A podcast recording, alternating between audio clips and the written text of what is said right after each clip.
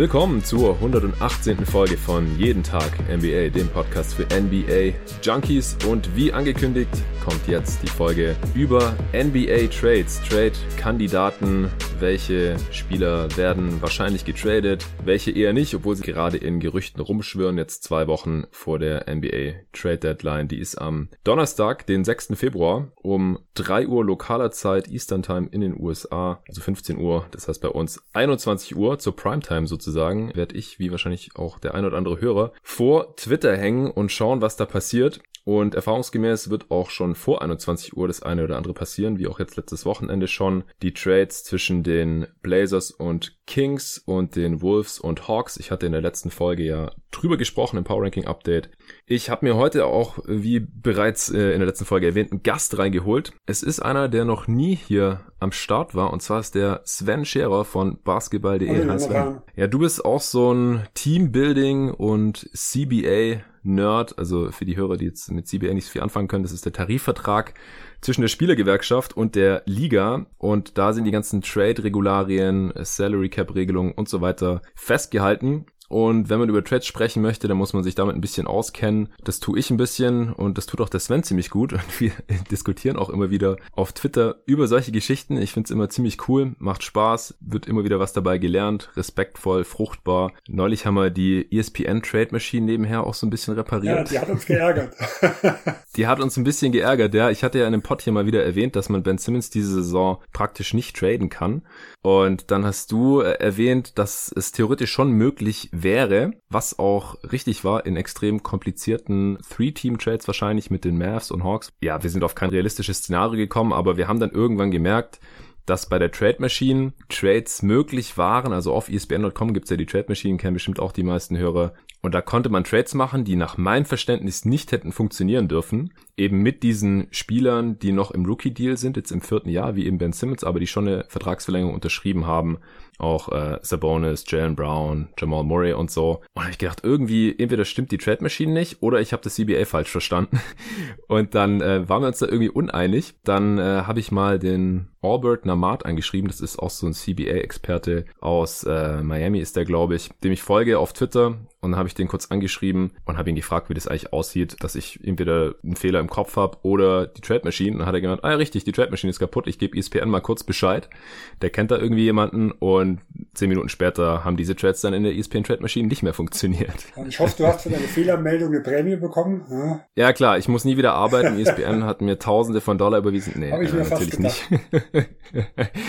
Schön wär's. Nee, aber sowas kann dabei rauskommen, wenn Sven und ich auf Twitter diskutieren. Aber du darfst dich auch noch mal kurz vorstellen, wie genau bist du dazu gekommen, über die NBA zu tweeten, zu diskutieren und auch ab und zu einen Podcast ja, aufzunehmen? Also mich hat 1994 erwischt. Da sind drei Dinge passiert. Einmal hat mein Vater mir einen Basketballkorb an die Garage gehängt. Äh, dann mhm. habe ich im Zeitschriftshandel eine Sportbild US-Sport damals erwischt. Damals mit Hakim und ähm, mit Patrick Ewing auf dem Cover. Und das dritte ist äh, mein immer noch heutiger bester Freund ist damals in die Klasse gekommen und der war auch ein absoluter US-Sport-Nerd. Und äh, so haben wir uns dann, was das Basketballerische angeht, gegenseitig angesteckt, äh, haben dann die Bulls über die 90er verfolgt, so bis, ja, so bis 2001, 2002. Dann hat ja nach und nach DSF sich immer mehr zurückgezogen. Äh, trotzdem bin mhm. ich dabei geblieben, obwohl mit Dorfinternet das alles nicht so einfach war, weil so in den 2000ern habe ich überwiegend YouTube-Zusammenfassungen gesehen und selbst die musste ich erst mal zehn Minuten runterladen, damit ich sie gucken oh konnte. Oh äh, und das mhm. seit zehn Jahren wieder besser. Äh, und seitdem gucke ich auch wieder regelmäßig. Ähm, am Anfang halt nur als Fan dabei. 2014 hat mich dann Court Review mal angeschrieben, ob ich nicht Lust hätte, im NBA-Bereich mitzuarbeiten, ein paar Artikel zu schreiben. Äh, und mhm. habe ich gesagt, gut, man kann ja nicht immer nur meckern, dass im öffentlichen TV nichts kommt. Man muss ja auch irgendwas dazu beitragen, dass es ein bisschen populärer wird. Also habe ich gesagt, ja, ja mache ich, äh, auch wenn ich jahrelang nie geschrieben habe und so Dinge, aber es ist halt was, was mich interessiert hat. Äh, und da bin ich halt geblieben. Court Review ist mittlerweile basketball.de. Die haben ja fusioniert und mit Crossover genau, Online. Crossover Online. Äh, Code Review war ja eher im deutschen Basketball ein bisschen größer und hat eine relativ kleine NBA-Redaktion gehabt. Ähm, Crossover mhm. Online war genau andersherum. Äh, und dann seit anderthalb Jahren haben wir dann gesagt, okay, wir machen auch einen wöchentlichen Pod. Und der Simon Wisser, der hat die schwierige Aufgabe, einen Los Angeles Lakers-Fan mit dem Dominic Cesani, der bei dir auch schon öfters war, und einen Boston ja. Celtics-Fan mit mir äh, unter einen Hut zu bekommen. Und äh, meistens funktioniert das ja, äh, aber ein paar Frotzeleien können wir uns natürlich nicht verkneifen. sehr, sehr schön. Ja, ich habe auch das Gefühl, dass ungefähr jeder zweite Gast hier Celtics-Fan ist. David natürlich äh, kennt man. Dennis Janssen ist ja auch Celtics-Fan, Ole Freaks ist Celtics-Fan, also und jetzt auch noch du. Und, und auf der anderen Seite Domi Kisani, klar, mit dem habe ich auch schon im Sommer hier über die Lakers gesprochen und natürlich Julius Schubert jetzt, äh, mit dem ich hier die letzten, nee, vorletzten beiden Folgen aufgenommen hatte zum äh, Awards-Rennen. Den hatte ich ja die Lakers-Preview aufgenommen der äh, ist da natürlich fern, natürlich in erster Linie wegen LeBron, was dann wieder den Bogen zu mir schlägt. Ja, ich bin eigentlich zu den Celtics auch gekommen, so wie das Jungfrau zum Kind. Äh, am Anfang war das ein Team, die ich, das ich überhaupt nicht leiden konnte. Das lag halt dran, okay. ich war am Anfang sehr spielerfixiert äh, und mein ja. erster wirklicher Lieblingsspieler war Michael Jordan. Äh, und ja, die Celtics waren halt eigentlich so ja, das, das Gegenteil. Also die Celtics, sagen wir gerade der 80er, was ja so ein bisschen bekannt war, war mhm. erstens das Team, äh, gegen das Jordan 63 Punkte gemacht hat und trotzdem verloren. Das ist was, was ich, ja. weshalb ich das Spiel bis heute, ich glaube, ich, ich habe ja die, die eine Jordan-DVD, ich konnte mir das nur ein oder zweimal angucken, weil das nervt mich halt, so ein Spiel und dann, äh, dass das verloren wird. Und es ist halt so das Gegenteil von dem, was ich mir damals, weshalb ich mich damals in den Sport verliebt habe irgendwo. Also dieses High-Fly, Showtime irgendwo. war natürlich Larry Bird, also mhm. so die, ja, weiß nicht, eher so wie ein Banker äh, irgendwo dahergekommen sind eigentlich das komplette Gegenteil von dem, wie ich mir das am Anfang vorgestellt habe. Nach und nach bin ich aber immer mehr Richtung Teams gegangen und ja, irgendwie hat sich dann äh, an Platz eins die Celtics nachher etabliert. Und das war ein ungefähr 15 Jahre langer Prozess. Äh, so lange ah, hat das ungefähr gedauert. Also erst mit den KG Celtics. Ja, und so. äh, eigentlich. Titel Celtics 2008 nee, oder schon nee, vorher? das Jahr davor. Ähm, mhm. Es war dann eher so, das habe ich mich das erste Mal mit dem Draft beschäftigt. Also mein Lieblingsspieler ist Kevin Durant. Das war im Jahr quasi dann 2007 dementsprechend. Äh, mhm. Und äh, KD und Craig Oden sind zwei, die mich immens begeistert haben. Äh, und irgendwie habe ich in dem gesamten Jahr schon gehofft, oh, bitte die Celtics sollen diesen, einen dieser zwei Top-Picks bekommen, als zweitschlechteste ja, das haben Team die auch Liga. Gehofft, ja. ne, äh, hatten ja. sie ja auch ganz gute, ganz gute Chancen. Ich hätte damals sogar Craig Oden vorgezogen. Ich habe mich ein bisschen mehr. Ja, mit, die meisten. Ja. Das, das wird heute oft vergessen. Viele sagen, oh, wie konnten die Blazers nur Greg Oden? Fast jeder hatte Greg Oden vor ja, damals. Bei mir ging es gar nicht mal um das Spielerische, sondern auch darum, ähm, ja, es war halt so, ich sag mal so ein bisschen dieser Bill Russell-Vergleich. Also ich habe mich damals angefangen, ein bisschen mehr mit der alten Geschichte zu beschäftigen. Und das war irgendwie schon zu sagen, oh ja, jetzt der nächste Big Man, irgendwie jemand, der eine Legende werden könnte im Celtics-Trikot. Mhm. Da, da, kam so ein bisschen Nostalgie auf. Äh, und ja. da habe ich eigentlich schon drauf gehofft. Äh, und da war natürlich erstmal eine ganz, ganz große Enttäuschung, als das nicht funktioniert hat. Und relativ schnell kam dann die Freude, als dann der Trade kam für Kevin Garnett, weil das ist auch ein Spieler, den ich unglaublich gern gemocht habe oder auch immer noch mal. Ja, ich auch. Äh, ja. Und das war mein erster Lieblingsspieler tatsächlich, ja, Kevin Garnett. Ja, gut, bei mir war es halt Jordan über Iverson. Ja, ich war ein bisschen später, später ja, als du. ging dann so zu Kevin Garnett über. Äh, ja, und dann war es mich geschehen. also es ging so 2007 in der Saison schon langsam los und wie gesagt, mit Kevin Garnett war dann die Sache, ja, was heißt klar, aber dann war Boston so mit, mit im Topglied. Ähm, und ja, was mich natürlich auch imponiert hat, ist halt die Arbeit, die die in den letzten Jahren geleistet haben. Und das ist halt für jemanden, der sich so mit den Hintergründen, mit Teambuilding ein bisschen beschäftigt, auch nicht unwichtig im Vergleich zum Beispiel zum anderen Team, was ich von Anfang an gern gemocht habe, die New York Knicks. Äh, hm. sind halt, was diese Sachen angeht, nicht unbedingt ein Team, mit dem man sich so identifizieren kann, was so Teambuilding und was so clevere Entscheidungen ja. angeht. Ja. Nee, nee, leider da hat nicht. Boston ein bisschen leichter. Ja, tatsächlich. Danny Ainge äh, hat das alles ein bisschen besser im Griff. okay, ähm, dann würde ich sagen, kommen wir jetzt auch mal Richtung Teambuilding. Wie gesagt, wir sprechen heute über Trades, zwei Wochen vor der Trade Deadline, welche Kandidaten wir da sehen. Wir haben uns überlegt, wir haben jeder eine Top 3 gemacht. Mal sehen, ob es da Überschneidungen gibt. Wir haben es vorher nicht besprochen. An Spielern, die wir nicht getradet sehen, also wo wir es für unwahrscheinlich halten, obwohl sie die ganze Zeit in Gerüchten auftauchen. Werden das natürlich auch begründen und ein bisschen diskutieren. Dann haben wir jeder eine Top 3 an Spielern, die wir auf jeden Fall getradet sehen. Ja, also wo wir es als sehr sicher erachten. Wir haben natürlich auch keine Glaskugel, aber das sehen wir dann alles am 6. Februar, ob wir da recht behalten haben. Und ähm, am Ende sprechen wir auch noch über Teams, die von denen wir erwarten, dass sie auf jeden Fall einen Move machen. Ich bin sehr gespannt und als allererstes sprechen wir erstmal so im Allgemeinen jetzt über den Trademarkt. Es ist ja ein bisschen eine besondere Situation, auch ein bisschen anders als die letzten Jahre aus meiner Sicht, aber ich würde dir mal eine Vortritt lassen, Sven. Wie schätzt du jetzt so den Trademarkt ein hier zwei Wochen vor der Trade Deadline. Denkst du, werden eher viele Trades sehen oder denkst du, werden eher große Trades sehen, große Namen, die das Team wechseln oder eher nicht? Und woran machst also, du das fest? Um erstmal eins zu weg, vorwegzunehmen. Zwei Wochen vorher wissen selbst äh, die Leute im Management noch nicht, wie die Trade Deadline aussehen wird. Ich weiß nicht, du hast sicher auch John Hollinger gehört. Äh, ja. Am Wochenende hat er da einen größeren Pod gebracht über so ein bisschen die Hintergründe. Und er hat ja auch das wieder bestätigt, was man schon in vielen, vielen Pots mit äh, vereinsführenden Leuten gehört hat. Selbst zwei, drei Wochen vorher tun die Erwartungen, die man hat, sich nicht immer erfüllen, egal in welche Richtung. Das heißt, wir geben ja, ja nur Indikatoren, wo wir einfach vermuten, okay, das spricht pro und contra einer äh, spektakulären, sag ich mal, Deadline. Und da muss ich sagen, bin ich momentan eher äh, etwas negativ gestimmt. Für mich gibt es halt zwei große Bereiche, wo Trades passieren können. Das eine, das sind aus finanziellen Gründen. Viele Deals passieren halt in Richtung der nächsten Offseason, wo halt ein Team sagt, okay, wir haben hier längere Verträge, wir interessieren uns für Spieler XYZ. Wir wollen da schon jetzt Platz schaffen. Ganz klassisches Beispiel, die New York Knicks äh, im letzten Jahr. Wir wollen Platz mhm. schaffen, um diesen Spieler äh, holen zu können.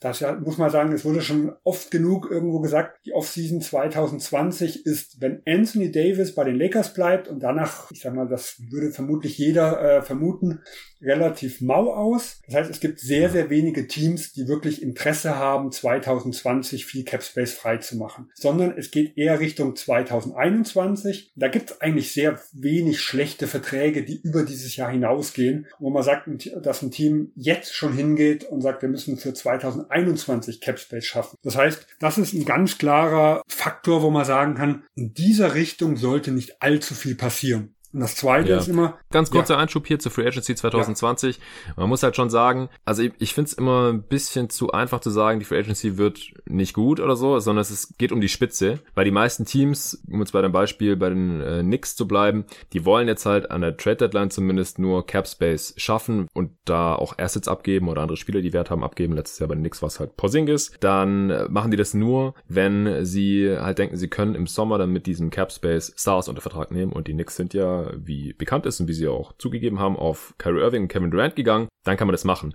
Aber wenn es in der Free Agency halt gar keinen Kevin Durant oder einen ähnlichen Spieler gibt, dann sind die wenigsten Teams auch bereit dazu, solche Moves zu machen. Aber was ich halt finde, in der Free Agency 2020, die ist in der Spitze schwach, weil wenn Anthony Davis nicht Free Agent wird, dann kommt danach halt nicht mehr viel Starmäßiges. Also der zweitinteressanteste Spieler, ich weiß nicht, ist es Gallinari oder Fred Van Vliet, genau. Also so, es sind sehr gute Starter, Borderline All-Stars, davon dann aber auch wieder ein paar, also es ist nicht so, dass man gar nichts mit dem Capspace anfangen kann. Man kann sich da noch gute zweite, dritte, vierte Option reinholen, aber halt kein Spieler, um den man sein Team aufbauen möchte. Und aus dem Grund werden wir wahrscheinlich eher jetzt weniger Moves sehen, einfach nur um Platz im Sommer zu machen, wo man auslaufende Verträge aufnimmt und dafür längere Verträge abgibt und irgendwelche Assets mitschickt, sei es jetzt junge, einigermaßen vielversprechende Spieler oder irgendwelche Und Picks. vor allem muss man sagen, wenn man Platz für diese Spieler im Sommer haben will, dann kann man auch dann noch den Platz frei machen. Blöd ist es nur, wenn ja. jede, jedes andere Team weiß, dieser Platz wird frei gemacht für eine absolute Granate, weil das wird in den Preisen mit eingerechnet. Weil dann sagen die ja. natürlich auch, Moment, ihr wollt, ich sag einfach mal Anthony Davis haben, weil alles andere, das, das Pfeifen, die Spatzen, sagen wir irgendwo von den Dächern, dann sagen die natürlich auch, wenn nur zwei, drei Teams mit Platz da sind, das wollen wir uns aber gut bezahlen lassen, damit ihr diese Leute loswerdet, um den Platz halt zu schaffen. Das ist natürlich bei einem Fred Van Fleet, beim Gallinari ein bisschen anders. Also das sind dann ja. schon so Dinge, wenn, wenn man wirklich die äh, im Auge hat, da sehe ich jetzt auch keine allzu große Schwierigkeit, im Sommer hinzugehen und sagen, hier, äh, Atlanta Hawks, ihr habt 70 Millionen an Capspace, wollt ihr nicht für ein Jahr Spieler XY nochmal fressen, wir, äh, wir geben euch ein bisschen mhm. was obendrauf. Das ist so einfacher, wie wenn ja. wirklich die Granaten da sind und wo man vielleicht unter Zeitdruck ist. Das haben wir im letzten Jahr ja. gesehen, also bei den Golden State Warriors und bei den Miami Heat, die meiner Meinung nach deutlich überbezahlt haben, weil das schnell passieren muss. Ja, genau. Die Warriors, damit sie D'Angelo Russell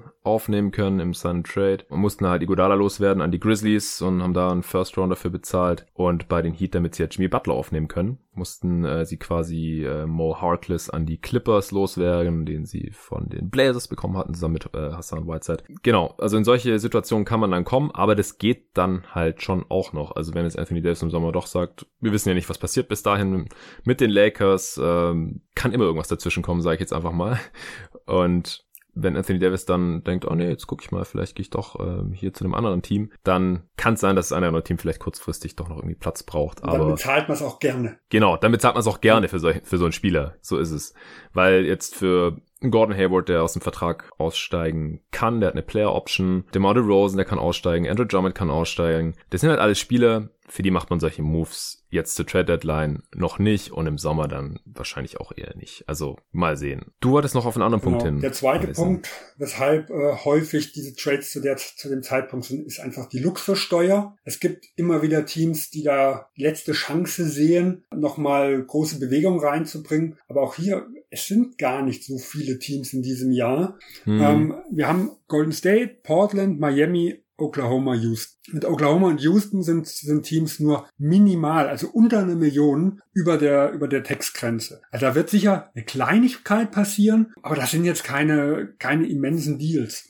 Also auch hier ist, ist für mich nicht die Masse, die da irgendwo raus will. Ja, und bei Oklahoma City habe ich auch schon gehört, dass äh, die gar nicht unbedingt raus müssen, ja, weil die Tax an sich ist ja bei 750.000 Dollar über der Tax, theoretisch mit der Repeater Tax, aber da die Oklahoma City Thunder die nächsten Jahre wahrscheinlich eh kein Contender sind und immer unter der Tax sein werden, haben sie das Problem ja, ja auch Vor allem jemanden, ich sag mal, Justin Patton oder sowas, den wird man mit einem mittleren Zweitrunden-Pick irgendwo auch los, wenn der Besitzer das wirklich möchte. Aber das sind jetzt so Deals, genau. das sind so Randy Foy-Deals, die wir vor drei oder vier Jahren in Oklahoma gesehen haben. Ob der passiert oder nicht, das macht eine Trade-Deadline jetzt nicht äh, immens spektakulär oder nicht. Das ist halt einfach ja, ein Spieler mehr, der in die Statistik fällt und fertig. Was war mit Randy Foy für die Hörer, die es jetzt nicht ich auf dem war 15 oder 16. Da haben sowohl die Heat wie auch die Thunder äh, mehrere Zweitrunden-Picks quasi abgegeben und haben gesagt, hier, wir wollen limitieren und haben dann eine Reihe von Trades irgendwo eingefädelt, mhm. um quasi die Luxussteuer einfach runterzubringen. Und das wäre halt so für mich so ein klassischer Randy Foy-Deal. Wo man einfach sagt, ich habe hier einen Zweitrunden-Pick äh, und ihr nehmt mir den einen Minimalvertrag ab und dann habe ich die Sache ja. erledigt. Und das ist dann meistens so ein Ende 40er Pick, die eigentlich vom Wert her ja also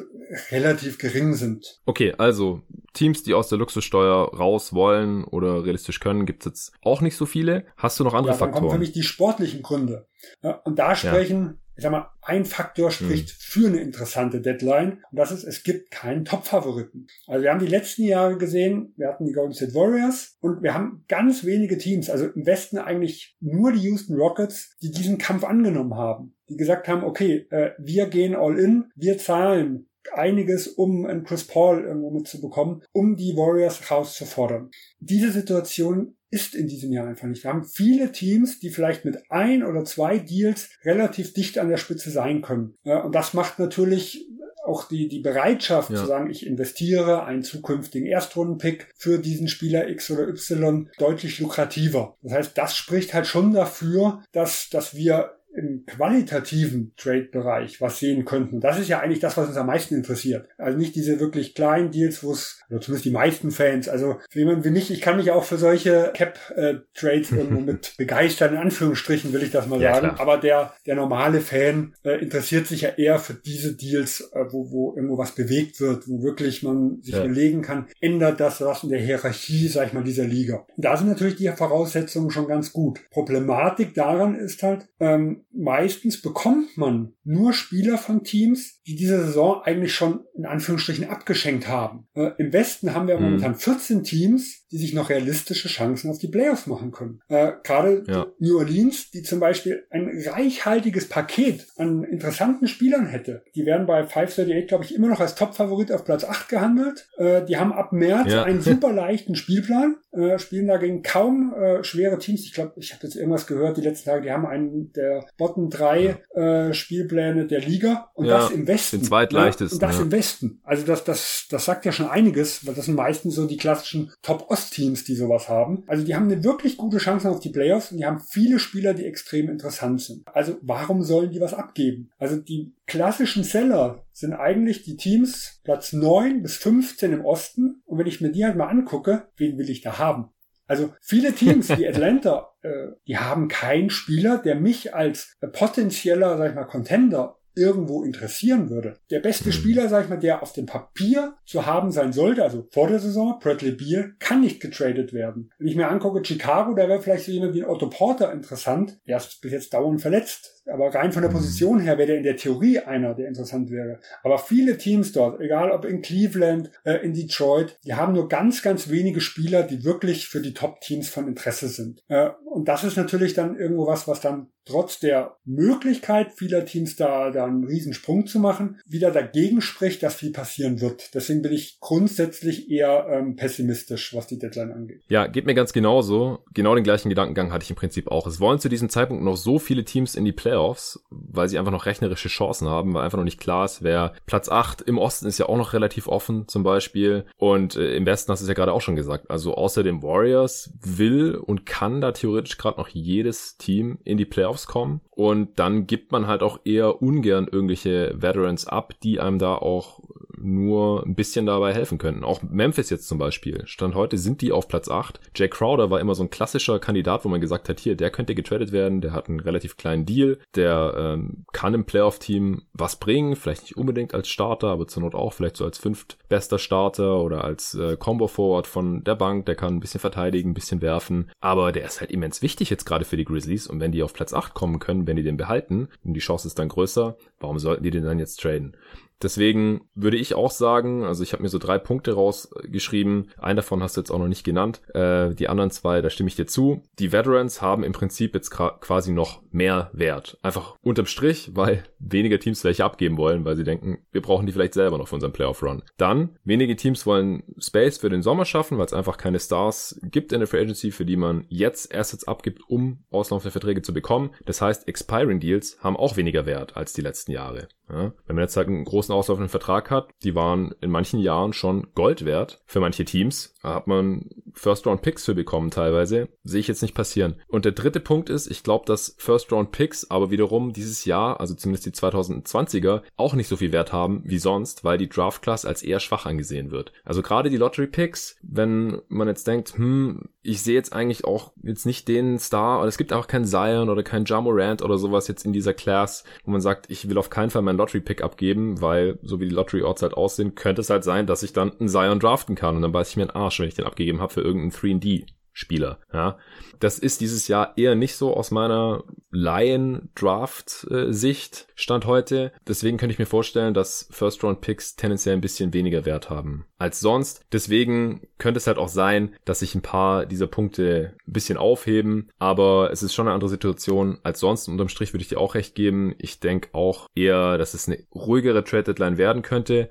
Und ich sehe jetzt auch nicht den großen Star, der getradet werden könnte, weil, wie du schon gesagt hast, Bradley Beal kann nicht getradet werden, wegen dieser Regel, dass er sechs Monate lang nach seiner Vertragsverlängerung erstmal nicht getradet werden kann. Und seine Vertragsverlängerung ist halt, das hatte ich im Pod auch schon erwähnt, so spät gewesen, dass es eben nach der Deadline dann erst möglich ist. Das muss ihm ja auch bewusst gewesen sein. Von daher ist er vom Markt und ansonsten gibt's gerade keine Stars, wo bekannt ist, dass die vielleicht unglücklich sein könnten und wo die Teams irgendeine Art von Druck haben, den jetzt zu dieser Trade Deadline schon abgeben wo du nochmal die Draft Picks ansprichst. Nicht unwichtig ist auch, dass viele der Top-Teams da sehr eingeschränkt sind. Also wir haben ja, immens stimmt. viele Picks gesehen, die im, die im letzten Sommer den Besitzer gewechselt haben. Also die zwei äh, Los Angeles Teams voraus, die haben ja zahlreiche ja. Draft Picks abgegeben. Äh, aber auch ein Team wie Denver, ein Team wie Indiana, Miami, die sind alle da nicht mehr sauber, was die Weste angeht. Also die haben alle Schulden, Hypotheken irgendwo auf ihren ja. Draft Picks draus. Das heißt, da ist man auch sehr, sehr eingeschränkt. Ähm, und wenn man ein, zwei Draft Picks ja nicht hat, dann heißt das ja, dass man meistens drei, vier, fünf oder je nach Protection sogar noch weiter in die Zukunft von diesen Picks nicht abgeben kann, also maximal tauschen. Ähm, und da ist natürlich auch eine gewisse, ja, eine gewisse Einschränkung da, wenn es darum geht, solche Deals zu machen, weil das sind ja oft das Hauptzahlungsmittel dieser Top-Teams gewesen, zukünftige Draft-Picks. Ja. Okay, wenn du jetzt keinen allgemeinen Punkt mehr hast, dann würde ich sagen, wir haben es jetzt schon ein bisschen angeschnitten, darfst du gleich mal deinen ersten Trade-Kandidaten, den man jetzt vielleicht immer mal wieder in irgendwelchen Schlagzeilen liest, den man öfters in der Trade-Machine in irgendwelchen Trades sieht oder der einfach dauernd genannt wird, wenn es um Trade-Kandidaten geht in irgendwelchen Podcasts oder wo du aber sagst, ich glaube nicht, dass der gute Mann getradet wird. Also ich habe jetzt keine Reihenfolge gemacht. Ähm, ich auch nicht. Bei meinem ersten, ja, bei meinem ersten Kandidaten, der wird viel gehandelt. Ich bin mir auch nicht sicher, ob er nicht getradet wird, aber ich würde es nicht machen. Das ist Robert Covington. Ich habe mhm. hier halt einfach das Gefühl, Minnesota sucht einen Coaster für Carl Anthony Towns für die Zukunft. Dieser ist, wie wir es ja vorher besprochen haben, nicht zu bekommen dieses Jahr. Sie suchen ja auch eigentlich einen Point Guard, wie man immer gehört hat. Wenn ich jetzt einfach mal schaue, so in, der, in den nächsten Monaten, welche sind für mich die, ja, die Kandidaten, die da am interessantesten wären, dann ist es der oft äh, gehandelte D'Angelo Russell äh, und vielleicht im Sommer jemand wie ein Spencer Dinwiddie. Das sind, das sind so die zwei Namen, die mir als erstes ins Gedächtnis kommen. Und jetzt überlege ich halt, wenn ich mich irgendwo auf, auf diese zwei mit fixiere, das sind ja zwei Spieler aus zukünftigen Top-Teams wieder. Dann ist für mich ein Robert Covington sehr, sehr viel wert. Weil das ist nämlich genau ein Spieler, der in solche Teams äh, reinkommen sollte. Und ich sehe in diesem Jahr eigentlich nicht, wie sie da, wie sie was bekommen sollten, was für Brooklyn, was für Golden State äh, oder auch für, für potenziell äh, andere Teams, die so in diese Richtung gehen, äh, die da einen höheren Wert haben könnten wie ein Robert Covington. Deswegen würde ich an Minnesota Stelle sagen, also wenn ich jetzt nicht ein wirkliches Paket bekomme, was mich umhaut, dann äh, bis zum Sommer warten, schauen, was mit meinen Wunschspielern irgendwo passiert äh, und dann Covington erst traden. Ja, klingt sinnvoll für mich. Covington wird da echt immer in Trades involviert und reingeschmissen, als wäre er auch ein Expiring oder sowas. Aber ich finde zum ersten Mal seinen Wert für die Wolves auch nicht zu unterschätzen, defensiv als 3D-Spieler zum einen und zum anderen ist er auch einfach günstig. Ja, der verdient 11 Millionen und ein bisschen diese Saison, die nächsten zwei Jahre 12 und 13 ungefähr. Das ist unterdurchschnittlich für einen Starter, der Robert Covington bei einem Playoff-Team halt zweifelsfrei ist. Und die müssen den jetzt halt nicht traden, die können ihn einfach behalten. Und da gibt's keinerlei Druck und deswegen verstehe ich nicht, wieso jeder zweite gefühlt äh, auf NBA Twitter, der irgendwelche Trades vorschlägt, mit Minnesota da irgendwie Covington reinbaut. Und vorm Sommer, ich glaube, ich habe das auch in irgendeiner Preview mal noch erwähnt, bei den Wolves oder bei den Warriors, ich weiß nicht mehr, da konnte ich mir schon gut vorstellen, dass die Warriors Russell jetzt erstmal geholt haben, halt auch als Asset und die wissen, dass die Wolves ihn haben wollen und dass sie ihn zur Not, wenn sie ihn jetzt selber nicht so toll finden, auch mit dem Deal noch jederzeit in die Wolves loswerden können, weil die konnten Russell halt selber nicht holen im Sommer. Und dann haben die Wolves ja den Warriors ja auch noch geholfen bei diesem Sign-Trade-Deal und den halt Trevor Graham und Shabazz Napier direkt mal abgenommen, was den Warriors auch äh, ja ein bisschen was gebracht hat, finanzielle Flexibilität, die sie vorher überhaupt nicht hatten, wegen äh, dem Hardcap und so. Deswegen habe ich schon gedacht, okay, die sind hier schon mit in dem Deal drin, vielleicht gab es da auch so ein Wink-Wink von wegen, ja, vielleicht kriegt der Russell ja dann später von uns. Aber ich glaube halt überhaupt nicht, dass die Warriors jetzt Russell abgeben wollen, nachdem der keine Sekunde mit Clay Thompson gespielt hat und nur sehr, sehr wenig mit Steph Curry und sie ihn einfach noch gar nicht wirklich evaluieren konnten, außer jetzt halt in, in diesem absoluten Rumpfteam, das halt in der Western Conference den schlechtesten Rekord in dieser Saison einfahren wird, höchstwahrscheinlich. Deswegen denke ich, die Warriors werden Russell behalten und für einen anderen Spieler glaube ich auch nicht, sehe es wie du, brauchen die Wolves Covington überhaupt nicht abgeben. Oder für einen anderen Spielertyp, also für einen Dinwiddie oder sowas würden sie es wahrscheinlich auch machen, aber den brauchen die Netze ja aktuell auch eher noch selber. Im Sommer sieht es dann vielleicht schon anders aus. Deswegen würde ich anstelle der Wolves Covington auch auf jeden Fall erstmal behalten. Er ist nicht der perfekte Mitspieler für Towns äh, auf lange Sicht, finde ich, weil er einfach schon älter ist. Ja, ich glaube, wenn, wenn Towns halt in, in die Prime kommt, dann ist Covington halt schon wieder raus. Deswegen sollten sie ihn vielleicht früher oder später traden, solange die Wolves jetzt nicht gerade nächstes Jahr zum ernsthaften Playoff-Team werden. Also nicht nur ein Team, das irgendwie hofft, um die Playoffs mitzuspielen, sondern halt auch wirklich konkurrenzfähig sein wollen. Dann brauchen sie Covington noch, aber dann würde ich ihn wahrscheinlich auch irgendwie im vorletzten oder spätestens letzten Vertragsjahr traden an ihrer Stelle. Aber jetzt zu dieser Deadline sehe ich es auch echt noch nicht. Ich bringe mal nur zwei Punkte, die mich ein bisschen schwanken lassen. Der eine ist halt Covington Verletzungshistorie. Wenn man hm. halt dort ein bisschen ängstlich ist aus Minnesota Sicht, dann könnten sie natürlich schon hingehen und sagen, okay, ich nehme jetzt lieber die Taube in der Hand, wie den Spatz auf dem Dach. Äh, andersrum, glaube ich.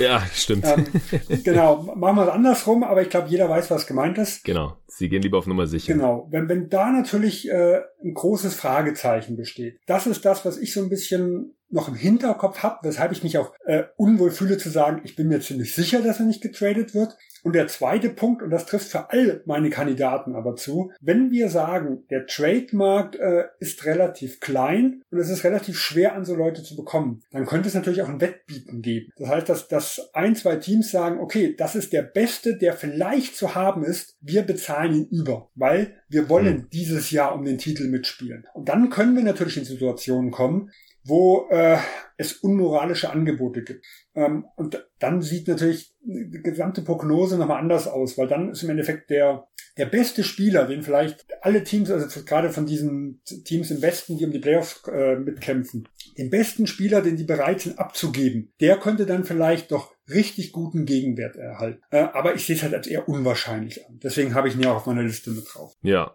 um auch hier nochmal Daten nachzuliefern, ich habe es gerade nur angedeutet, dass Covington halt um einiges älter ist als Towns, also der ist fünf Jahre älter, der wird schon 30 Ende diesen Jahres, Towns wird 25 im November, von daher finde ich halt, dass von der Timeline nicht so gut zusammenpasst. Ich denke auch, klar, ist, man muss immer die Einschränkung geben, wenn es jetzt ein absolut verrücktes Angebot gibt für jeden von den Spielern, die wir hier jetzt äh, nennen werden in der Kategorie, dann äh, kann sich das Team natürlich anders überlegen, aber ich denke, solange sich das alles in einem realistischen Rahmen bewegt, glaube ich auch eher nicht dran, dass sie Covington traden.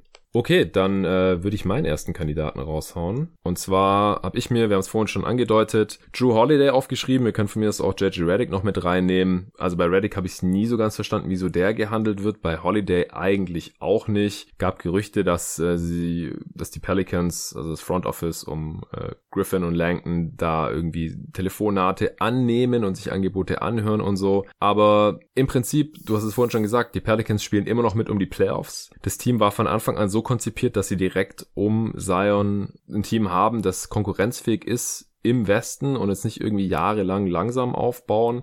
Gleichzeitig haben sie auch noch diese ganzen Assets. Das heißt, sie, es würde jetzt auch nicht so viel bringen, wenn sie für Holiday irgendwie ein, zwei tolle Picks und einen jungen Spieler bekommen, denn sie haben halt schon ziemlich viele junge Spieler und ziemlich viele Picks. Also aus dem Anthony Davis Trade halt noch. Von daher habe ich das nie so wirklich verstanden. Holiday ist genau der Spieler, den man in New Orleans jetzt braucht. Ein Veteran, der aber auch noch nicht steinalt ist, also der auch die nächsten Jahre noch sein Level einigermaßen halten sollte der defensiv vorbildlich spielt, der weiß, was er macht, der On-Ball und Off-Ball spielen kann, der die 1, 2 und manchmal sogar die 3 verteidigen kann, der einfach neben fast allen anderen Spielern in diesem Kader wunderbar passt. Der Spieler ist für die Pelicans so viel wert, dass sie das in einem Trade eigentlich gar nie zurückbekommen könnten. Ich wüsste jetzt auch nicht von wem. Fand ich von Anfang an relativ sinnlos. Allgemein bei den Pelicans, deswegen habe ich jetzt auch Reddick noch mit drin. Wir können von mir jetzt auch noch Favors mit reinnehmen. Die Testphase mit Zion, wenn der jetzt heute Nacht tatsächlich zum ersten Mal spielt, ich habe das Game auf jeden Fall auch reinziehen, die wird einfach zu kurz sein jetzt die nächsten zwei Wochen. Man kann nach zwei Wochen einfach nicht sagen, ah ja, Drew Holiday und Zion, das passt nicht. Oder es passt wunderbar. Das wären beide schwachsinnige Aussagen. Deswegen sollte man auf der Grundlage überhaupt keine Entscheidung treffen jetzt in zwei Wochen.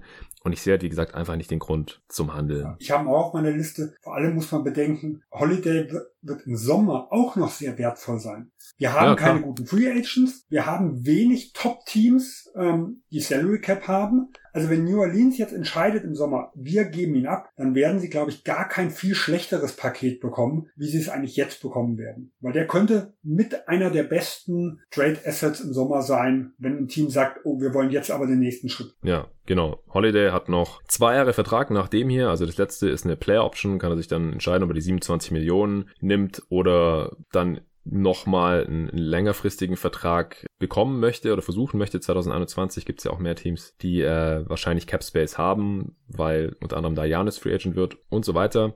Und JJ Redick hat ja auch einen Zweijahresdeal unterschrieben. Das heißt, den können sie auch noch im Sommer traden, den können sie noch zur nächsten Deadline traden. Also beide, wenn sie es dann für sinnvoll halten. Aber jetzt sehe ich es überhaupt nicht. Manche haben ja auch irgendwie spekuliert, ja, vielleicht will Redick ja weg und ähm, dass er diese ganze Duke Connection da in, in New Orleans und dann äh, tut man ihm vielleicht den Gefallen, damit er seine Playoff-Streak erhalten kann, wenn es bei den Pelicans schlecht aussieht und die haben ja 13 Spiele in Folge verloren da im Dezember und was weiß ich.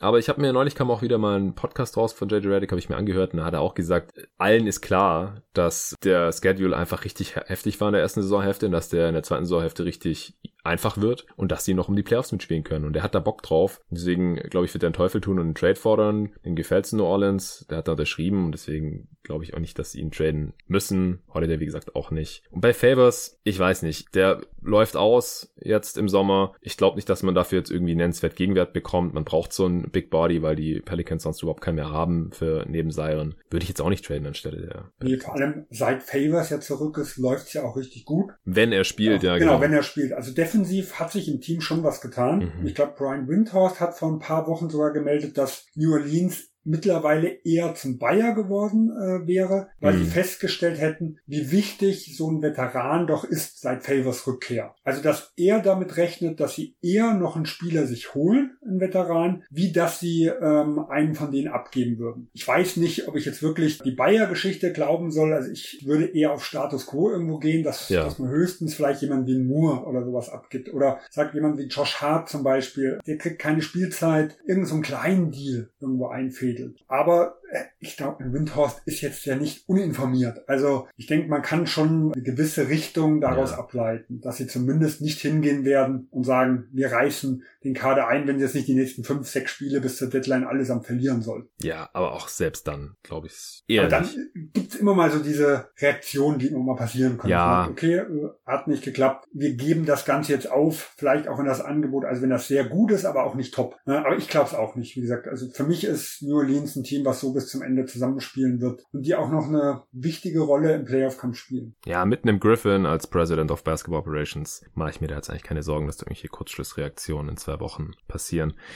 Du müsstest jetzt nochmal einen Kandidaten haben. Wenn du hattest Holiday und Covington, hast du noch einen dritten, ja. oder? Können wir die Andrew Russell nochmal anbringen? ich hab, ich hab okay, ja dann habe ich, hab ich dir vorweggenommen. Nee, ich habe ich hab ja vier bis fünf mehr aufgeschrieben gehabt. Ah ja, also sehr gut, nee. sehr also vorbildlich. Ich nehme dann Andrew Drummond mit rein. Äh, okay. Auch der wird viel gehandelt. Ja. Mein Problem ist, ich sehe momentan keinen passenden Kandidaten, die auch was abgeben wollen für ihn. Also die zwei Teams, die ja gemeldet wurden über die Saison, das waren einmal die Atlanta Hawks. Da hieß es jetzt aber, sie wollen scheinbar keine Assets äh, dran binden. Gut, auch das kann nur eine Taktik sein, das muss man ja ganz klar sagen. Ähm, aber wenn ich mir das einfach angucke, also ich, ich weiß nicht, ob ich zum Beispiel den Brooklyn-Pick mhm. dranhängen würde. Das ist ja so den schlechteren, den sie von diesem Jahr haben, aber der könnte 15, 16. Platz irgendwo in der Richtung sein. Also mir wäre das ein bisschen zu viel für einen Drummond. Ähm, ob jetzt Detroit reicht, im Zweitrunden-Pick und zum Beispiel wie ein Bembry oder so, also irgendeinen jungen Spieler, der vielleicht so ein bisschen seine Rolle verloren hat in Atlanta, ähm, weiß ich nicht. Also mir fällt es dann schon schwer, den, den offensichtlichen Deal dort irgendwo zu sehen. Und das zweite Team, was am Anfang des Sommers gemeldet wurde, was Interesse haben sollte im Sommer, sind die Charlotte Hornets. Und da geht es mir aber eigentlich genauso. Also wenn Detroit wirklich hingeht und sagt, wir wollen ihn einfach nur loswerden, ja.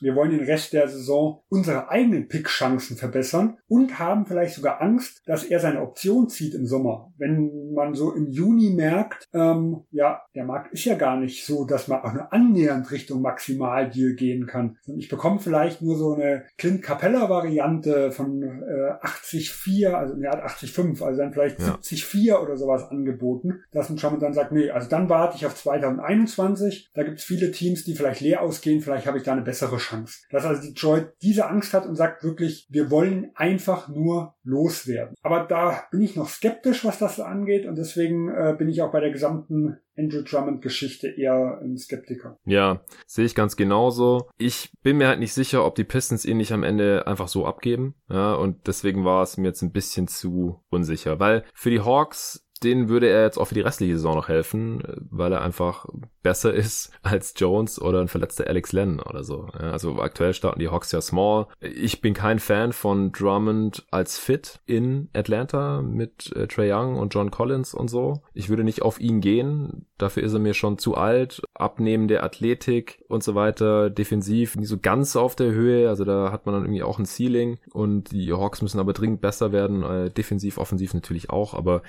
passt für mich einfach nicht so wirklich rein in die Timeline und insgesamt, die haben zwar Geld ohne Ende, aber das wäre eine Investition, die würde ich jetzt nicht gutheißen. Auch umsonst? Ja, aber sie, deswegen frage ich mal, weil du Investitionen Ja, ja, sagst. klar, aber du musst ja ihm Geld geben im Sommer. Oder halt 27 Millionen oder was er bekommt, wenn er nicht aussteigt im letzten Vertragsjahr. Weil, weil ich sag mal so, wenn, wenn Atlanta ihn umsonst bekäme, das würde ich sofort machen, weil äh, ich Also für Expirings, ja, äh, zur Erklärung. Gegen Evan Turner und Chandler Parsons oder so. Genau, ja, für Chandler Parsons in der Richtung. Also für nahezu kein Asset, sag ich mal in der Hinsicht. Das würde ich sofort machen. Warum? Ich hätte Angst, dass Atlanta im Sommer vielleicht nochmal hingeht. Und dann würde ich doch aus Hawks Sicht lieber jetzt schon wissen, passt das irgendwo? Also ist ein Drummond jemand, der, wenn er mal mit einem richtig guten Point Guard zusammenspielt, der da vielleicht entfesselt werden kann, bevor ich ihn im Sommer bezahle, äh, und dann aber auch ganz klar im Hinterkopf äh, haben, wenn das nicht so funktioniert, dann im Sommer Finger weg. Also das ist für mich natürlich die wichtigste Grundvoraussetzung bei der ganzen Geschichte. Anstatt im Sommer hinzugehen mhm. äh, und zu sagen, okay, wir kriegen ihn vielleicht für 17, 18 Millionen recht billig, wir nehmen ihn dann, weil wenn es dann nicht funktioniert, werden mir selbst die 17, 18 18 Millionen über, über dann drei, vier Jahre, die dann der ganze Vertrag sich irgendwo zieht, vielleicht zu viel, dann wollte ich ihn lieber jetzt noch in dieser Saison ausprobieren. Also umsonst würde ich ihn nehmen. Ich würde halt einfach nur ungern, ich sag mal, viel dafür Genau, abgeben. genau. Also deswegen habe ich ihn jetzt auch nicht mit hier in diese Top-Kandidaten, die ich nicht getradet sehe, mit reingenommen, weil ich sehe halt die Chance schon noch, äh, dass Detroit am Ende sagt, okay, Hauptsache weg mit ihm, weil die wollen jetzt neu aufbauen. Ich meine, die fragen ja nicht umsonst in der Liga rum, hey, wer will Andrew Drummond haben? Blake Griffin ist out for season, Derrick Rose ist vielleicht noch ein Trade-Kandidat. Ich glaube, die wollen jetzt einfach neu aufbauen und haben einfach Schiss, dass äh, sie unter Umständen mit noch mal einem Jahr Drummond dann dastehen, wenn er halt doch nicht aus dem Vertrag rausgeht. Es sieht halt schlecht aus, wenn man den, ja, designierten Franchise-Players vielleicht ein bisschen zu viel gesagt jetzt bei den Pistons, aber ich glaube, dass es bei vielen Casual-Fans in Detroit halt schon ein bisschen komisch ankommen könnte. Season-Ticket-Holders und so, hey, wir haben Andrew Drummond einfach nur verschenkt.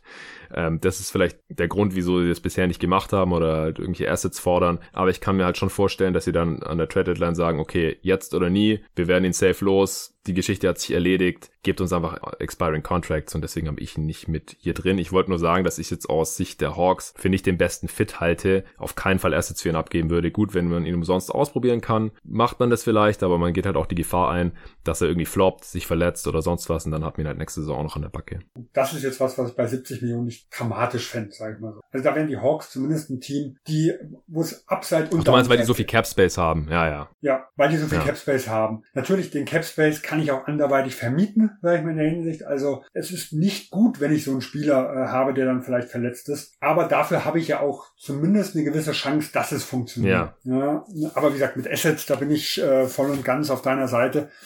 Und ich habe mich auch, ich habe mir auch hin und her überlegt, nehme ich ihn mit rein oder nicht. Ich bin halt da nachher eher so gelandet, dass ich, dass ich denke, also so wie Detroit in den letzten Jahren immer agiert hat, war die Optik und ähm, ja, das, wir wollen auch Tickets verkaufen irgendwo immer, immer ein ganz, ganz wichtiger Faktor in den Entscheidungen von Detroit. Und noch bin ich nicht bereit zu sagen, sie werden davon abkehren. Vor allem, weil sie am Brad Griffin nicht loswerden. Also das heißt, irgendwo haben sie ja trotzdem einen sehr, sehr teuren Spieler. Äh, und wenn sie jetzt für Drummond überhaupt nichts bekommen und selbst wenn er seine Option zieht, ist halt die Frage, ist das jetzt für Detroit eine absolute Katastrophe? Oder ist es so, dass sie hingehen und sagen, okay, wenn wir eh nichts für ihn kriegen, dann versuchen wir halt nochmal ein Jahr, um die Playoffs mitzuspielen. Ich würde das ja. nicht machen. Aber Detroit hat halt ganz anders agiert genau. in den letzten Jahren. Das ist der springende Punkt. Da bin ich mir auch nicht sicher, aber wie gesagt, es könnte halt auch sein, dass das Front Office jetzt soweit ist und sagt, äh, letztes Jahr war schön, Griffin hat eine All-NBA-Saison gespielt, wir sind in die Playoffs gekommen, sind da gnadenlos gesweept worden. Dieses Jahr hat sich Griffin verletzt, deswegen wird es mit den Playoffs höchstwahrscheinlich nichts und Drummond auf Dauer ist jetzt auch nicht der Spieler, in den wir da investiert haben wollen und dann lieber ein Ende mit Schrecken als Schrecken ohne Ende. Wer weiß. Ähm, ich hätte auch noch einen Kandidaten, wo ich denke, wird nicht getradet jedes Mal, wenn ich ein Gerücht sehe, und zwar Chris Paul. Also zum ersten ist Oklahoma City einfach zu gut gerade. Die sind auf einem relativ sicheren siebten Playoff-Platz, also die müssten jetzt komplett einbrechen oder Chris Paul müsste sich verletzen oder so, Gott bewahre, dass die aus den Playoffs rausfallen. Das ist äh, ein Stück weit überraschend. Also ich habe eigentlich nicht dran gezweifelt vor der Saison, dass die Thunder gut sind, solange Gallo, CP3 und Adams gut sind ich bin halt davon ausgegangen, äh, und vor allem fit sind, ja. Und ich bin halt davon ausgegangen, dass einer von denen sich früher oder später verletzt und dass äh, die Thunder allgemein dann nicht so gut dastehen zur Trade Deadline und dass man dann halt auch einen Gallinari noch irgendwie los wird. Der ist ein Expiring, irgendein Team, die Ambitionen haben, holen den sich rein als Rental für irgendein Asset. Den würde ich jetzt hier auch schon fast mit reinnehmen. Ich glaube einfach, dass Oklahoma solche Trades jetzt nicht machen wird. Bei Chris Paul kommt noch dazu, dass er ja extrem teuer ist und dass deswegen kaum ein Team jetzt Assets für ihn abgeben würde. Es könnte ja sogar sein, dass Teams eher sagen, ihr müsst uns Assets geben, damit wir diesen riesen Deal aufnehmen.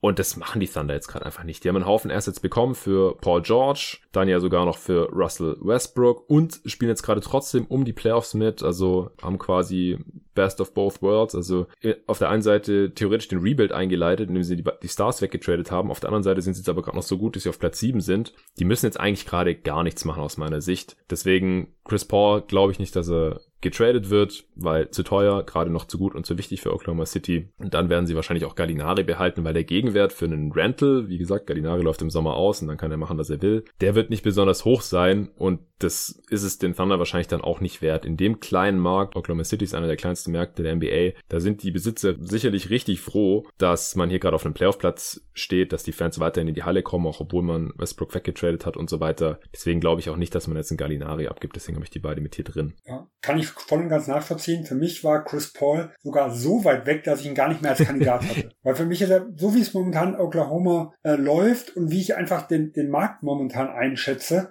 war er für mich aktuell, also vor der Saison sah es ein bisschen anders aus, aber aktuell gar kein realistischer Trade-Kandidat. Man hat ja immer wieder Miami ja. so gehört ähm, und ich glaube, das wäre auch eine ganz interessante Sache, wenn da nicht das letzte Vertragsjahr wäre. Und ich glaube, das ist das Hauptproblem, das 21er, 22er Jahr. Also wenn man so den Gerüchten glaubt, hat Miami ja schon mal angeklopft, ob ein Chris Paul das Ganze ungarantiert machen könnte. Das hat ja damals ein Ty Lawson zum Beispiel äh, gemacht, um mhm. von Denver wegzukommen, damals nach Houston. Ähm, und da hat ein Chris Paul aber Nein gesagt, weil dann wäre ein extrem interessanter Kandidat. Ein Vertrag, der 2021 zum perfekten Zeitpunkt für gerade ein Lead-Team äh, irgendwo ausläuft, dann hätte ich sofort gesagt, oh, äh, ganz, ganz weit oben auf der Liste. Aber durch dieses letzte Vertragsjahr ähm, und durch die gesamte jetzt wirklich sehr ja, überraschend, auch halt dadurch, dass sie wirklich gesund sind. Also ich hätte ihnen auch nicht zugetraut, ähm, aber durch diese durch diese momentan sehr sehr gute äh, Situation war er für mich gar nicht mehr auf der auf der näheren Liste. Ja, ich fand es auch witzig, als ich jetzt die Tage auf Twitter so ein Banner gesehen hatte von so einer äh, Thunder Fanpage mit einem Zitat von Chris Paul, wo er sinngemäß gesagt hat: Ich steige auf keinen Fall aus meinem Vertrag raus, ich gehe gar nirgendwo hin ich, ich mag's hier. Und dann habe ich gedacht, ja, okay, das ist vielleicht ein guter Grund, dass es auch gerade in Oklahoma City gut läuft und dass er das da mag und so. Aber er hat halt auch noch 44 Millionen andere Gründe, nicht aus seinem letzten Vertragsjahr auszusteigen. Und ich glaube, die ja. wiegen ein bisschen schwerer. Ja. Wieso sollte er auf 44 Millionen garantierte US-Dollar verzichten? Und das auch noch als Vorsitzender der Spielergewerkschaft, wo er halt auch das ein bisschen vorleben muss, dass Spieler gucken müssen, dass sie halt ihr Geld bekommen. Ja das kommt ja auch immer noch ein bisschen dazu. Gut, wir haben natürlich schon ganz, ganz wilde Dinge gesehen. Also David West ist ja aus seinem letzten Vertragsjahr ausgestiegen, wo er irgendwas 12 Millionen von Indiana noch bekommen hätte, um fürs Minimum bei den San Antonio Spurs zu spielen. Also wenn es um einen Titel äh, irgendwo mitgeht, da passieren schon manchmal Dinge, die man sich eigentlich nicht vorstellen kann. Und ja. ich würde mal sagen, für den West waren diese 12 Millionen im Verhältnis zu seinem Lebensverdienst mehr wert wie die 44 bei Chris Paul. Ne? Also auch da würde ich es nie ausschließen ausschließen, aber er hat ja dem zumindest, das, diese Gerüchte waren ja so im Sommer irgendwo gewesen, ja. eine ganz klare Absage erteilt. Also bisher lebt er das ja auch vor. Und man muss ja auch sagen, Oklahoma City macht, macht mir richtig Spaß. Also ich bin froh, dass das Team momentan somit ist, weil das ist, die kann man sich wirklich gut anschauen. Äh, und Chris Paul spielt eine tolle Saison und das freut einen ja irgendwo als, als Fan dieses Sports ja, wenn man halt sieht, wie der wieder nach den Houston-Jahren auch wieder entfesselt wird. Ja. Wie siehst du es bei Gallinari? Glaubst du auch nicht, dass er getradet wird? Da hängt es für mich vom Preis ab. Also ich sehe momentan es als relativ kritisch, ob sie einen Erstrunden-Pick äh, oder sogar noch besseres bekommen könnten. Wenn das auf den Tisch läge, dann könnte ich es mir schon vorstellen. Aber so für mich der klassische Kandidat, wie zum Beispiel äh, Portland vor der Saison war, äh, die, die Saison ist bis jetzt so verkorkst, ich weiß nicht, ob die jetzt hingehen und sagen, wir geben unseren vor allem diesjährigen guten Erstrunden-Pick ab, um ja. äh, ein vielleicht Rental zu machen. Also ich denke, die Chancen, in Gallo dann darüber hinaus zu behalten, sind zwar nicht schlecht, äh, aber es irgendwo ist für Portland ja schon eine, eine, verschenkte Saison da. Und deswegen fallen mir so die, die, für mich die klassischen Kandidaten fallen weg. Also Miami wäre zum Beispiel in der Theorie extrem interessant. Aber dann kommt die Praxis dazu. Die haben ganz, ganz schlechte Pick-Situationen und äh, die Thunder haben die Heat-Picks.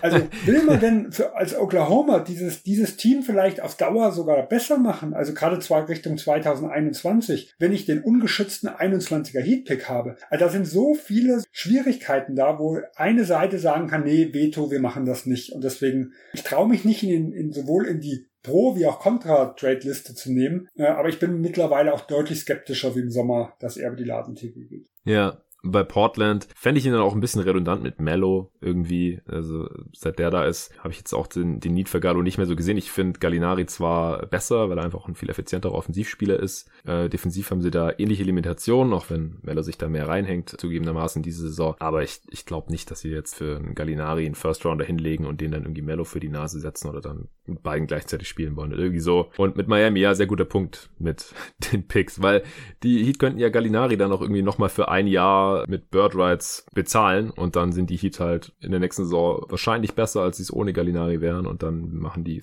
Thunder den Pick da schlechter. Ja, hast völlig recht. Ja, und interessanter vielleicht noch für die Free Agency 21, weil umso besser die Heat dastehen, kann das ja auch noch langfristiger aussehen. Ja, ja. ja also äh, das sind halt so, so Situationen, wo ich mich echt schwer tue, zu sehen, dass beide Teams da auf einen gemeinsamen Nenner kommen. Stimmt, ja. Okay, hau mal noch einen raus. Du hast gesagt, du hast noch ein paar. Ja, ich habe noch ein paar, sag mal so, Kandidaten, wo ich eher denke, dass nicht. Ähm, ich sage einfach mal Kevin Love. Ja, das ja, war auch mein letzter. Äh, auch hier, mich würde es nicht wundern, wenn er zu deinem Team geht. Das ist für mich der ganz klare äh, Top-Favorit auf diesem Deal. Ja. Aber ich sehe neben Phoenix nicht viel. Und wenn ich, wenn ich schaue und eigentlich nur ein realistisches Team sehe, dann fällt es mir extrem schwer zu glauben, dass dieser Deal passiert. Und dann ist natürlich jemand wie ein Kevin Love einfach interessanter zu diskutieren, äh, wie jetzt, ich sag mal, ein Cody Zeller als Beispiel. Und da habe ich mir einfach gesagt, okay, dann hau ich nochmal einen Kevin Love mit rein, weil wenn Cleveland bereit ist, ihn zu verschenken, dann könnte ich mir vorstellen, dass die Suns hingehen und sagen, äh, wir investieren in Saric, wir investieren in Tyler Johnson äh, und fertig. Aber wenn das nicht der Fall ist, wenn die Cavaliers schon ein bisschen was für haben wollen, dann glaube ich nicht, dass es passiert. Mhm. Und dann rechne ich eher damit, dass das vielleicht im Sommer oder noch ein Jahr später passiert, wenn so ein bisschen klarer ist, was 2021 ist. Weil auch hier, wie bei Chris Paul, wir sind noch zwei Jahre nach der großen Free Agency 21 äh, zu überbrücken. Und ich weiß nicht, ob sich jemand das antun will zum jetzigen Zeitpunkt. Außer deine Sons. ja, warte mal, bei Chris Paul ist aber nur noch ein Jahr. Ja, bei Chris Paul eins, bei ah, okay. Kevin Love noch zwei. Ja. Deswegen bin ich ja mal gespannt, was du zu dem Phoenix-Vorschlag sagst. Ja, also ich halte einfach immer nicht viel davon, wenn man äh, Teams, wo die Stars halt irgendwie noch Anfang 20 sind, dann irgendwelche 30-jährigen Vets, die extrem viel verdienen, reinschmeißt, weil bis Booker und Aiton, ja, man sagt immer so schön, bereit sind zu gewinnen, ja, ist, ist Lauf halt schon uralt und man ist ja trotzdem so lange total unflexibel. Also ich finde vom Skillset her passt Love da eigentlich ganz okay rein. Ne? Er bringt Rebounding und Spacing und es wäre auch ein Upgrade gegenüber Dario Saric. Defensiv nicht, aber alles andere. Und wenn Aiden weiter so verteidigt, wie er das in den ersten paar Spielen jetzt gemacht hat, dann fände ich das auch gar nicht so schlimm. Also wenn er so verteidigen würde wie als Rookie und dann noch mit Kevin Love, würde ich sagen, gute Nacht. Man hat safe eine der schlechtesten Defenses der Liga. Aber er hat einen riesen Schritt gemacht. Deswegen, wie gesagt, vom Skillset her okay, Loves Vertrag äh, nicht gut und dann noch mit dem Alter und der Leistungskurve, die man so bei ihm gesehen hat, äh, bin ich da überhaupt absolut kein Fan von. Ich habe ihn hier auch mit reingenommen, weil einfach ich es für unrealistisch halte, dass die Cavs ihn jetzt schon traden, wenn sie dafür kein Asset bekommen. Dann können sie einfach noch ein bisschen warten. Dann ähm, muss er sich halt noch ein bisschen aufregen über Pässe von Sexton, die nicht kommen oder so. Aber da muss er dann halt irgendwie durch. Ich meine, er hat diese Vertragsverlängerung unterschrieben und äh, wusste ja mehr oder weniger, worauf er sich einlässt, wenn er jetzt diese Kohle nimmt. Und wenn die Cavs vielleicht sogar draufzahlen müssten, um ihn loszuwerden, da sehe ich jetzt halt gerade auch nicht so den Druck bei denen einfach. Die haben einfach jetzt auch Zeit, die sind ganz am Anfang von ihrem Rebuild. Deswegen glaube ich einfach nicht, dass jemand für Love großartig was bezahlen wird. Und ich glaube nicht, dass die Cavs ihn abgeben, solange sie da nicht wenigstens ein Asset zurückbekommen. Deswegen habe ich ihn hier mit reingenommen. Aber ja, wie gesagt, Phoenix habe ich ein bisschen Angst. Vor allem da James Jones ähm, so ein bisschen auf weiße werfende Big Man zu stehen scheint. Hat ja für Baines und Saric getradet und dann noch Kaminski unter Vertrag genommen. Und er kennt ja Kevin Love auch als ehemaligen Mitspieler von den Cavs. Aber als Fan würde ich es mir nicht wünschen. Also da bin ich ganz klar bei dir. Ich würde das aus Suns Sicht auch nicht unbedingt machen. Ähm, meine Begründung ist eher, also ich traue halt dem Besitzer nicht. Ich glaube, wenn die Suns jetzt so zwar im Playoff-Kampf bleiben, aber nicht den großen Schritt machen, dann ja. könnte von oben wieder Druck kommen. Und äh, gerade so die älteren Spieler, die man vielleicht noch irgendwo bekommen kann, also ein Millsap, ein Blake Griffin, da gab es ja in den letzten Jahren immer wieder Gerüchte, dass, dass sie Gespräche mit denen haben wollen.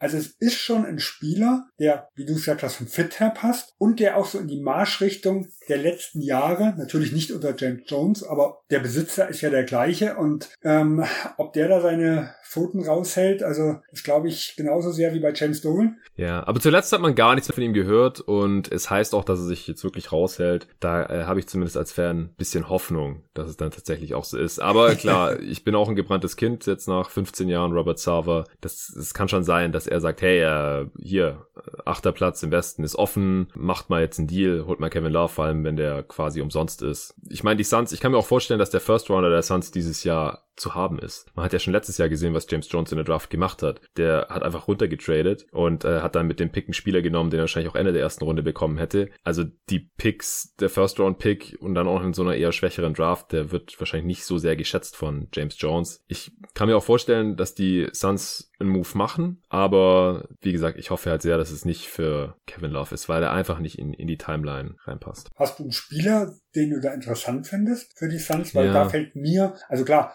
zum Beispiel Aaron Gordon, wenn Orlando ihn frei machen würde das wäre jemand, für den, äh, also ich bin Aaron Gordon Fan, muss man dazu sagen, in der richtigen Situation. Äh, und ich glaube, das könnte in Phoenix der Fall sein. Für den würde ich zum Beispiel sowas investieren. Aber mir fällt so, also an realistischen Optionen, weil ich glaube nicht, dass Orlando ihn für einen mittleren Erstrunden-Pick oder sowas abgeben würde. So eine realistische Option aus Sands Seite fällt mir schwer zu kreieren. Ja, Aaron Gordon fände ich auch super. Ich finde Aaron Gordon auch toll als, als Spieler. Macht Spaß, ihm zuzusehen, natürlich mit seinen spektakulären spektakulären Dunks und wenn der Dreier fällt und so. Und ich könnte mir auch vorstellen, dass ein Phoenix äh, mal in eine Rolle kommt, in der er gut funktionieren könnte auf der vier und wo er halt offensiv nicht wirklich selber was kreieren muss. Mal neben einem guten, soliden Point Guard mit Rubio spielt, einem explosiven Scorer, der auch passen kann und dann mit Aiton könnte er schon ein sehr athletisches Big Man Duo bilden oder er kann ja auch neben zwei anderen Big spielen, auf die drei gehen und so weiter. Ich habe von anderen Suns Fans schon gelesen jetzt, dass er irgendwie Kelly Oubre zu ähnlich ist. Ich finde aber, dass er Vierer nochmal besser verteidigen kann. Er hat ein bisschen mehr Masse. Ich hätte nichts gegen Aaron Gordon, würde auch reinpassen, weil er auch Local Hero ist, ist ja University of Arizona gegangen. Sagen, das ist doch der wichtigste Argument für den Besitzer. Für, für Sava, ja. Sava ähm, würde wahrscheinlich sofort am Hecheln, wenn, wenn er das auf dem Tisch liegen hat. Ja, ich weiß halt nicht, ob die Magic ihn jetzt abgeben wollen und ob da halt ein First Rounder und Expiring reicht. Ich habe keine Ahnung, wo Aaron Gordons Wert liegt. Alternativ, ich weiß nicht, man könnte wahrscheinlich Tyler Johnson einfach für Marcus Morris traden oder so. Ja, das wäre bestimmt eine, eine Lösung. Also plus plus irgendein kleines Asset, die nix nehmen sicherlich lieber irgendwas als gar nichts, bevor Morris dann irgendwie ein Buyout fordert oder sowas. Wobei er hat zwar auch gesagt, er bleibt in New York äh, für die Saison, aber ich meine, dass Morris nicht immer zu seinem Wort steht, das haben wir im letzten Sommer auch schon gesehen. Ich weiß auch nicht, ob er den Suns so viel bringen würde. Er hat halt ein bisschen sichereren Wurf ähm, als viele andere Alternativen für die Suns, kann da relativ körperlich verteidigen. Aber so ein riesen Upgrade wäre jetzt irgendwie auch nicht. Aber wie gesagt, wenn die Suns den billig bekommen könnten, dann hätte ich da auch nichts dagegen. Er hatte zwar einen schlechten Abgang aus Phoenix, weil er getradet wurde und sein Zwillingsbruder Markeith nicht. Da waren die ein bisschen sauer, weil die damals ja auch diese Vertragsverlängerung zusammen unterschrieben hatten und einen Betrag für beide, die ihn dann untereinander aufteilen durften oder wollten, bekommen hatten für die vorzeitige Vertragsverlängerung von den Rookie Deals. Das war relativ interessant. Und dann sind sie halt irgendwie davon ausgegangen, dass sie auch nicht getradet werden und da quasi ihre restliche Karriere zusammenspielen können, wenn sie das wollen wollen. Und äh, McDonough hat da einen feuchten Kehricht drum gegeben und hat ihn dann halt bei der ersten Gelegenheit quasi nach Detroit verschifft, um Capspace für Tyson Chandler zu machen. Übrigens auch ein ganz tolles Signing von McDonough gewesen. Wie dem auch sei. Also, Marco Aldridge hatte erstmal den Capspace schaffen wollen. Ja, ja, aber die Zusage von, Ch von Chandler hatte man auch genau. schon, genau. Ja, ja, ja, hast recht. Aldridge, da war Chandler ja schon mit im Meeting, als dann man Aldridge haben wollte. Wie dem auch sei, McDonough ist weg und deswegen ähm, könnte ich mir auch vorstellen, dass man dann wieder für Morris traded. Also ich glaube nicht, dass er jetzt was gegen die Franchise an sich hat. Es ist aber auch keine gute Idee von Spielern für, sagen wir mal, solche Wink-Wink-Deals irgendwelche Paycuts äh, in Kauf zu nehmen. Ja. Weil grundsätzlich, wenn man sich unter Wert verkauft, macht man sich ja selber zu einem besseren Trade-Asset. Ja. Und damit steigt aus meiner Sicht eigentlich die Wahrscheinlichkeit, dass man nachher äh, getradet wird, weil man ist ja wertvoller für andere Teams. Mhm. Kevin Pelton hat mal so den Satz gebracht, heutzutage wird nicht für Spieler, sondern für Verträge getradet. Ja, und da ist auch schon viel Wahrheit dran. Das ist ja oft so, wenn wenn der ein oder andere Fan sich wundert, warum man einen John Wall-Vertrag, also vor der Verletzung zum Beispiel, schlecht fand. Nein, man findet nicht den Spieler John Wall schlecht. Der Vertrag ist das genau. Problem. Genau, genau dasselbe war halt bei den Morris Twins so. Das sind ja keine Bombenspieler gewesen, aber die Verträge waren für andere Teams sehr, sehr interessant. Also auch Markeith Morris wurde ja damals von den Verträgen ja sogar noch besser gehandelt. Hm. Mit seinen acht Millionen. Der war ja, galt ja noch mehr als Schnäppchen. Und damit macht man sich ja eigentlich interessanter für andere Teams. Also deswegen nie eine gute Idee, sich da auf einen Paycut einzulassen, um dort zu bleiben. Ja. Damit geht man wahrscheinlicher. Richtig. Oder wenn man halt nicht will, dass man getradet wird. Ich meine, die Sicherheit, die gibt's nur, wenn man eine No-Trade-Clause hat und die können halt nur Spieler bekommen, nachdem sie wie viele Jahre beim, beim selben Team waren? Ja, also mindestens, äh, also über drei Jahre und acht Jahre in der Liga. Okay. Oder man hat halt diese implizite No-Trade-Clause, wenn man eine äh, Spieleroption hat im, im nächsten Sommer und deswegen die Bird Rights genau, verlieren also würde, wenn man getradet wird.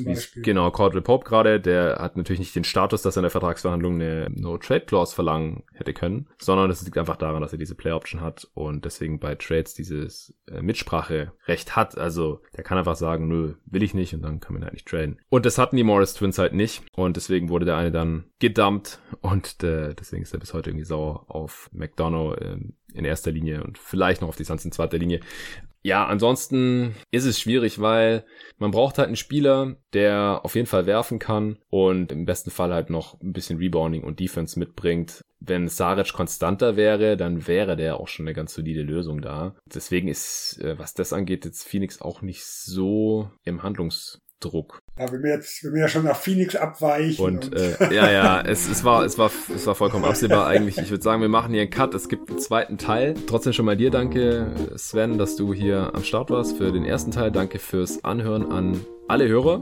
Und der zweite Teil kommt dann die Tage, höchstwahrscheinlich dann morgen, wenn ihr diesen Podcast hört. Wir sprechen im zweiten Teil dann wie versprochen noch über Kandidaten, bei denen wir es für wahrscheinlich halten, dass sie getradet werden und dann noch unsere Top 3 Teams, bei denen wir denken, die machen auf jeden Fall einen Deal zur Deadline in zwei Wochen. Bis dahin.